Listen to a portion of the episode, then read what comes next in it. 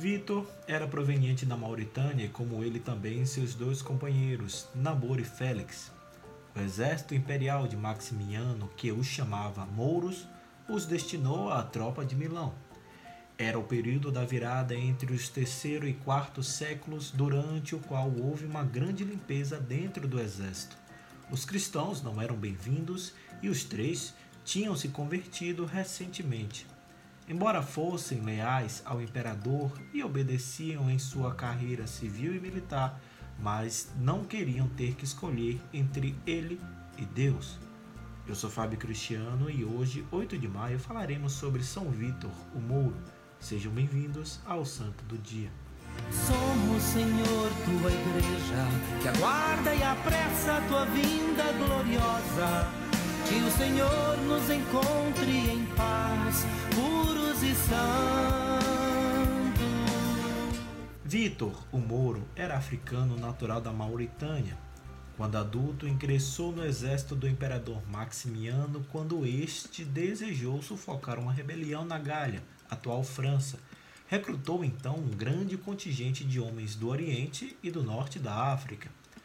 O destacamento em que veio Vitor se estabeleceu em Milão, na Itália.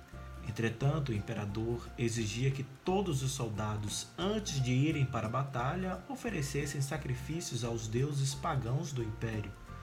Os que se recusavam eram condenados à morte, pois Vitor se recusou, mantendo e reafirmando sua fé cristã a cada ordem recebida nesse sentido.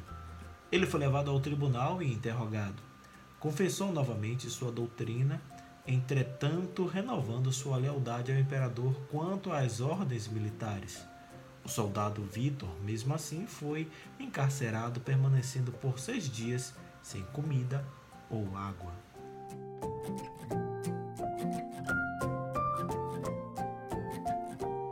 Essa cadeia, onde ficou ao lado da porta romana, até hoje é tristemente conhecida como o cárcere de São Vitor, Terminado o prazo de seis dias, Vitor foi arrastado pelas ruas da cidade até o hipódromo do circo, situado junto à atual porta Ticinense, onde, interrogado novamente pelo próprio imperador, se negou a abandonar sua religião.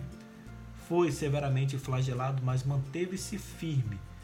Levado de volta ao cárcere, teve as feridas cobertas por chumbo derretido, mas o soldado africano saiu ileso do pavoroso castigo.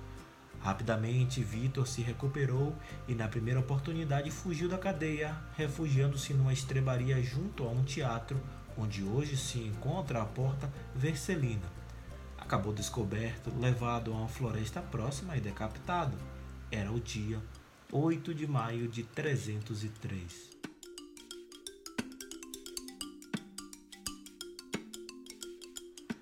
Conta a tradição milanesa que seu corpo permaneceu sem sepultura por uma semana, quando o bispo São Materno o encontrou intacto e vigiado por duas feras. Ali mesmo foi construída uma igreja imensa a ele dedicada. Aliás, não é a única. Há em Milão várias outras igrejas e monumentos erguidos em sua homenagem, mas o mais significativo, sem dúvida, é o seu cárcere. Vitor é um dos santos mais amados e venerados pelos habitantes de Milão. Tendo sido martirizado naquela cidade, sua prisão e seu martírio permanecem vivos na memória do povo que sabe contar até hoje detalhadamente seu sofrimento, apontando com precisão os locais onde as tristes e sangrentas cenas aconteceram no início do século IV. O culto ao Marte São Vítor, Moro, se espalhou pelo mundo católico do Ocidente e do Oriente, sendo invocado como o padroeiro dos prisioneiros e exilados. São Vitor, rogai por nós. Mas o Senhor virá, ele não tardará. Que eu seja santo, santo, santo, pois Deus é santo, santo, santo. Que a santidade da minha vida prece o Senhor.